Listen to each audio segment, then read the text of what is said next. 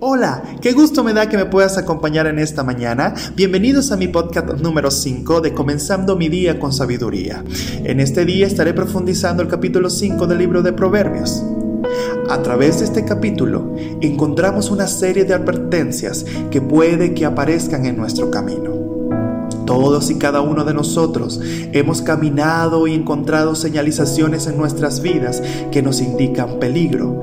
Y lo primero que debemos hacer ante esta situación es estar prevenidos e ir avanzando cuidadosamente. Que justo al momento de encontrarlos frente a nosotros tengamos toda la confianza en Dios para poder evitarlos y continuar nuestro camino. En el versículo del 1 al 2 dice, Hijo mío, está atento a mi sabiduría y a mi inteligencia, inclina tu oído, para que guardes consejo y tus labios conserven la ciencia.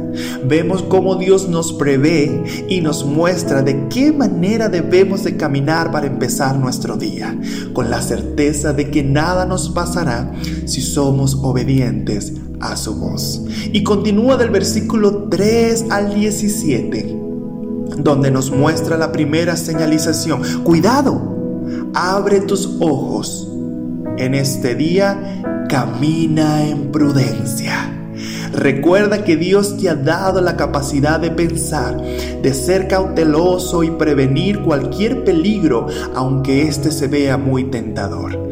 No te dejes llevar por tus pasiones y deseos, antes bien reflexiona y mire lo que está más allá sólo así será la única forma de evitarlo y continuar avanzando. Del versículo 18 al 19, Dios nos da una estrategia y nos muestra la forma correcta de caminar, y es en sumisión.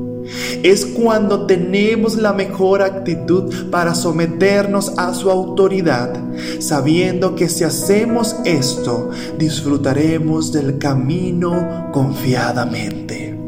Y termina del versículo 20 al 23, mostrándonos la segunda señalización. ¡Cuidado!